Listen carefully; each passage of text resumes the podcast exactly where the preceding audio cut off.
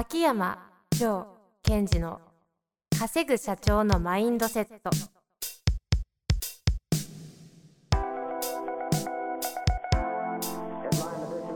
なぜ一流の経営者たちはぶつかる壁を次々と越えられるのか。そこに隠されたマインドの正体。ポッドキャスト「稼ぐ社長のマインドセット」は上場企業から中小企業まで。エグゼクティブコーチングトレーナーとして人材開発を行ってきた秋山城賢治が経営や人生で役立つマインドの本質について分かりやすく解説します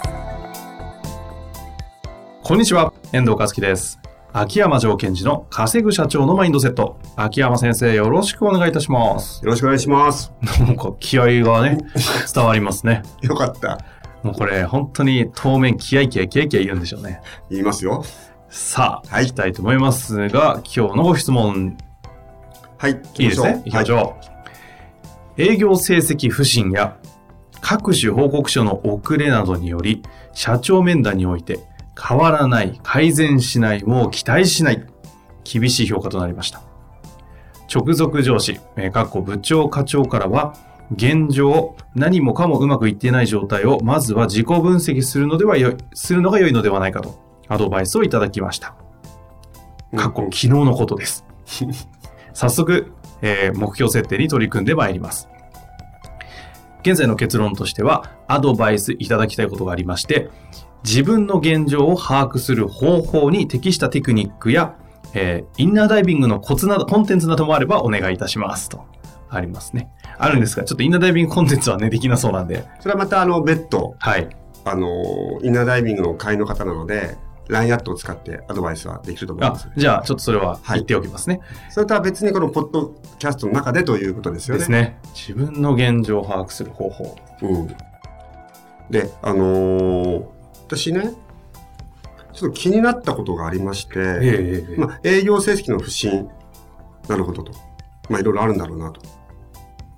次、各種報告書の遅れってどう、何が起きてるのかなと。毎日のあの日報うん。書いてないとか？うん。えっと、そうそう。で、その遅れてるという、あそれというのが何が起きてるのかと。その方の中で何が起きてるのかなっていう。ほら、営業成績の不振っていうのは、はい。えっと、相手もいるなので、全てがコントロール内じゃないですよね。ふんふんふん報告を遅れてるというのは事実だとするならば、これコントロール内なので、報告するということは。そこで何がある、起きてるのかなっていうところはちょっと見てもらいたい。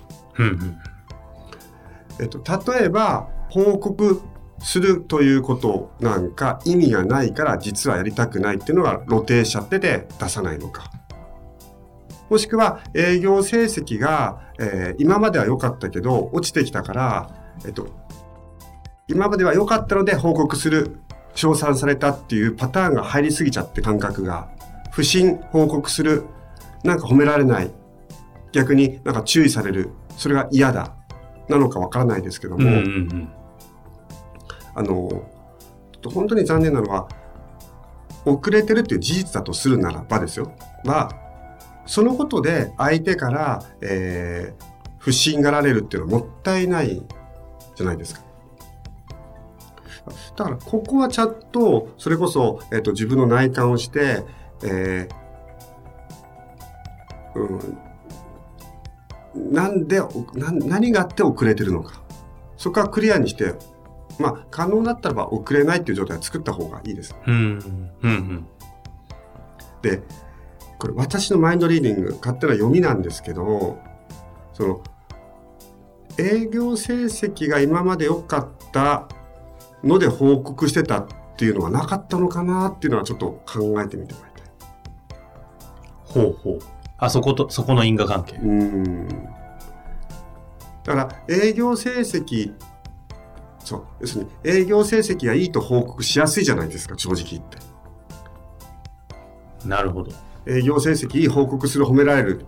循環しますもんね。営業成績悪い報告しないって時に何を不審がられるかもう分かんなくなってくるああ。確かに。いや、でも、そういうもんじゃないですか。いやな悪い時はちょっと、かちょっと抑えときながら、うん。いいタイミングで、いやいや、もう大丈夫ですよってやりたいですもんね。うん。で、えっと、ところが会社としては何を知りたいかっていうと、刻一刻一刻変わる状況を知りたいのでは、いいか悪いか置いといて知りたいんですよ。事実を。うん。情報とかデータとか現状をちゃんと、えっと、まあ、中枢に集めたい。うんうんうん。あとは、何お前は成績いい時は報告して、成績悪い時は報告しないのかっていうふうに思われたら、嫌じゃそうだないですか。そうですね。確かにそう思われちゃいますよ。うんえそうすると、ますます、えっ、と、自分は報告もしていないダメな人って思ったら、また現状悪くなりますよね。うんうんうんなので、そこのところは一つチェックしてもらいたいなと思います。その現状分析っていうのの一つとして、あの、現状、事実ベースもそうなんですけど、何が自分の中で起きてるのかですよね。そういうことをちょっと一つ、えー切り口としては持ってもらいたい。はい。はい。あとは、その現状分析っていうところだけでアプローチしていくと、もうこれはまず例のあれですよ。気合？い あ違う違う。いやいや、フリーみたいに聞こえませんか？違う違う。しかも本気で言いましたし、今。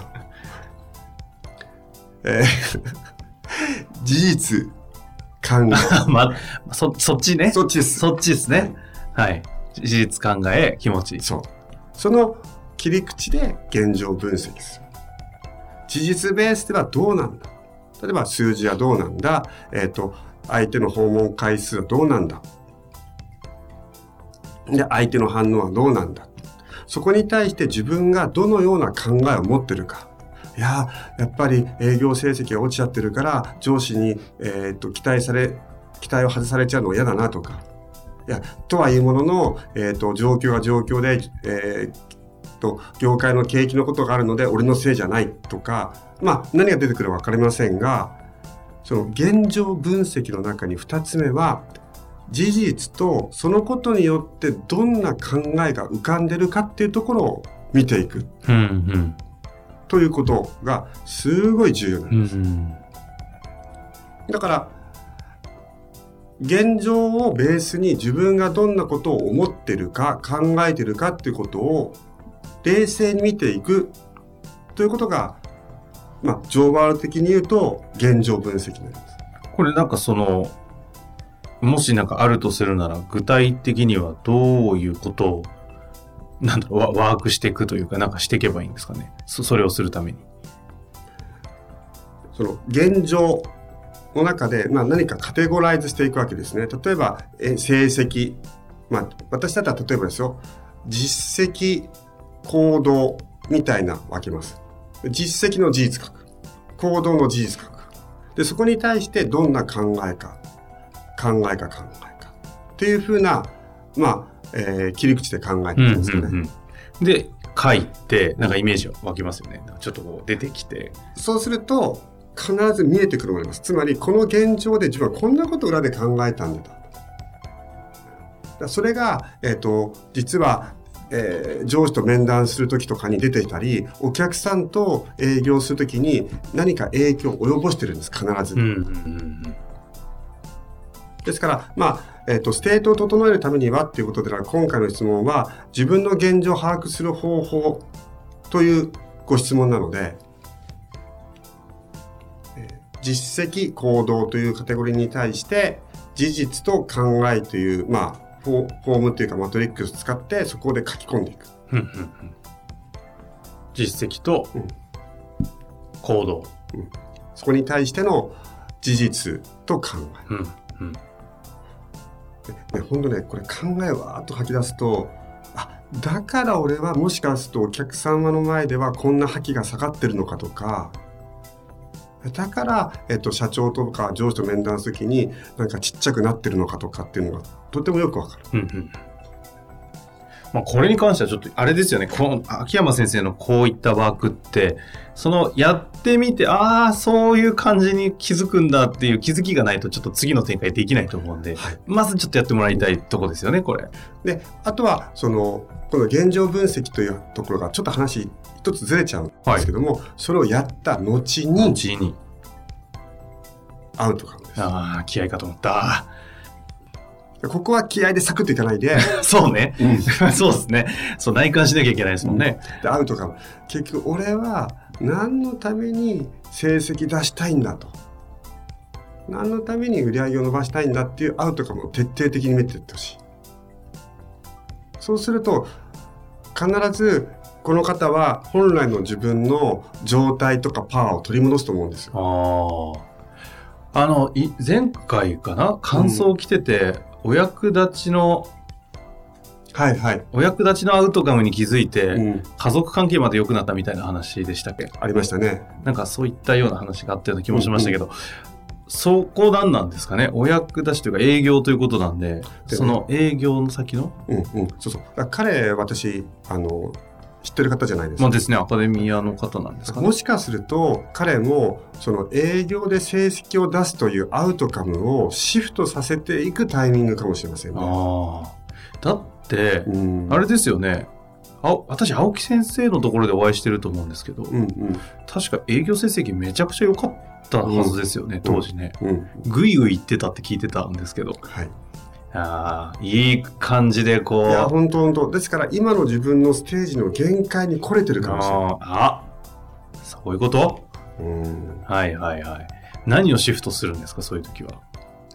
一つやっぱりアウトカムを拡大させていくってことです。あ何のために今のその営業というかサービスをお客さんに提供したいかっていうことをより深くより大きくしていく。あ。うんうん。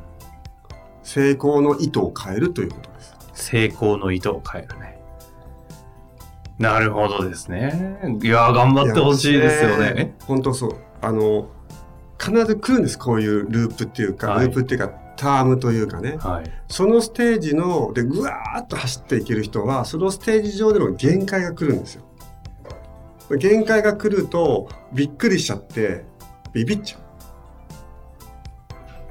ですから、こう、イメージで言うとね、次のステージに行くっていうのはね、次元が変わることなんです。うん次元が変わるでイメージしやすいのは地球から宇宙に行くっていうのは大気圏から宇宙に行くぐらいの次元の違いじゃないですか。ちょっとロケットがあって今地球圏内で頑張ってた人が宇宙に飛び出す時に何が起こるかっていうと大気圏に摩擦が起きるガガガガガガガッつって。でそこでああガガガガ嫌だなっつってまた地球に戻っちゃうのかガガガガガっつって内観を深くしてドーンと宇宙の方に抜けていくのかっていうそういう時期に来てる気がすごいする。あー進化の時期ですね。うん進化のタイミング。まあ、あの、なんかインナーダイビングが入られているということですので、秋山先生のね、方からの、あの、LINE アットのフォローとかは多分していただけると思うので、ちょっとその辺は、そうですね。ってことでいいんですよね。はい。あの、インナーダイビングの会の方には、何かこういう悩みがあった場合は、インナーダイビング内のコンテンツを私が、こう、プロデュース、あれなんていうのか、アレンジメントはい。カスタマイズコーディしてあげてネートする感じなんでカスタ。マイズして、あ、こういう悩みがあるんですね。だとするならば、私のオンラインのこれとこれとこれを見て、その後に、このマインドセットスタジオやってくださいっていうのをお届けしてるので、はい。そちらの方でも、まあ、彼にはサポートしていきますが、まあ、あの、ポッドキャストのリスナーの方は、えっ、と、インナーダイビングやってない方もいるので、ぜひ、えーこの質問の方と、ちょっと似た境遇の方はね、いや、もしかするとこれ俺のスランプかなというよりは、今のこの自分のステージの限界までたどり着けたのかなっていう視点で、その自分のスランプっていうものを一回捉えてほしいんです。あ。でもそのタイミングにきっと来てるだろう時に自分の現状を把握する方法が大事だって分かってる時点でなんかいい感じな気もしますね。そうです。まあ、あとはそのように、あの、上司の方にアドバイスなんかいい上司なんですかね。うん。うんそこに対して、お俺のせいじゃねえ、うるせえとかって言われずに、あ、張先生、その現状分析の方法を教えてくださいっていうのは、やっぱり前進しようとしてるんですよね。さすがでございますね。まあ、というわけで、ぜひ、希望はお待ちしておりますが、うん。